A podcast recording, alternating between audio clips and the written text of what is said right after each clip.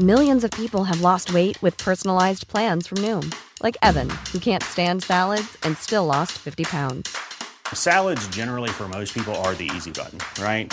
For me, that wasn't an option. I never really was a salad guy. That's just not who I am. But Noom worked for me. Get your personalized plan today at Noom.com. Real Noom user compensated to provide their story. In four weeks, the typical Noom user can expect to lose one to two pounds per week. Individual results may vary.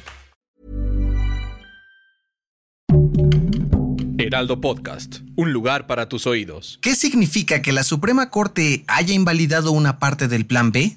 Te lo explicamos. Esto es Primera Plana de El Heraldo de México. Bien dicen que sobre advertencia no hay engaño, y este lunes, la Suprema Corte de Justicia de la Nación se puso ruda y aprobó un proyecto para darle cuello por completo a la primera parte del Plan B de la reforma electoral de AMLO. Por si no lo recuerdas, hace unos días el ministro Alberto Pérez Dayán propuso echar abajo las reformas aprobadas a la Ley General de Comunicación Social y a la Ley General de Responsabilidades Administrativas incluidas en el Plan B. Y es que, según el ministro, Morena y sus aliados básicamente se pasaron por el arco del triunfo el proceso legislativo, lo cual impidió que el Congreso pudiera analizar a fondo la propuesta y así violar el principio de votación informada y democrática. Aunque apenas el fin de semana pasado, Presidencia trató de impedir esta resolución diciendo que la Suprema Corte estaba invalidando el trabajo de los legisladores, la decisión fue aprobada con nueve votos a favor y dos en contra. Ojo, esto no significa que todo el plan B esté congelado. La otra parte de las reformas, que también tienen impugnaciones en contra, aún está siendo analizada. Sin embargo, se mantiene suspendido en su totalidad mientras se resuelve el asunto en la Corte.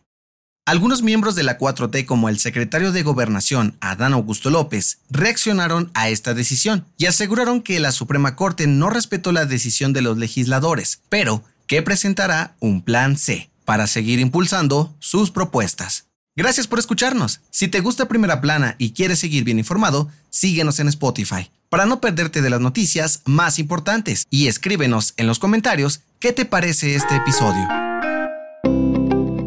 Como te lo contábamos ayer en este podcast, Estados Unidos se está preparando para levantar este jueves el Título 42, una medida impulsada por Donald Trump para evitar el flujo migratorio durante la pandemia de COVID-19. Pero ojo, esto no significa que abrirán las puertas para los migrantes, por lo que las autoridades de los estados fronterizos norteamericanos ya lanzaron al ruedo a equipos especializados con el fin de interceptar a todos aquellos que traten de cruzar ilegalmente. En Texas, el gobernador Greg Abbott anunció que sus tropas, compuestas por más de 10.000 elementos, estarán equipadas con aviones, helicópteros y hasta barcos para repeler la inminente ola de migrantes, lo cual hizo mucho ruido en Palacio Nacional. AMLO aseguró que estas medidas son excesivas e inhumanas y que Abbott solo las impulsa para ganar popularidad y así ser candidato a la presidencia a costa del dolor ajeno.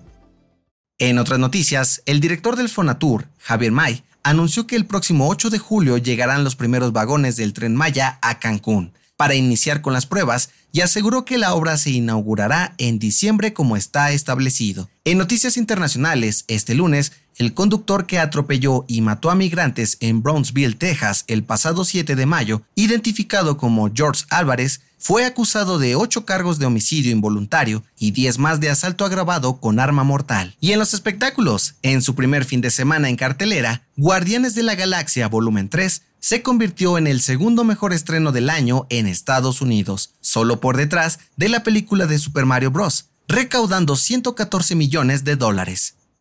El dato que cambiará tu día. Cuando vamos por carretera o viajando en avión y admiramos las nubes, muchos de nosotros vemos caras de personas, animales u objetos entre ellas, haciéndonos imaginar un montón de cosas e historias. Pero, ¿sabes por qué pasa esto?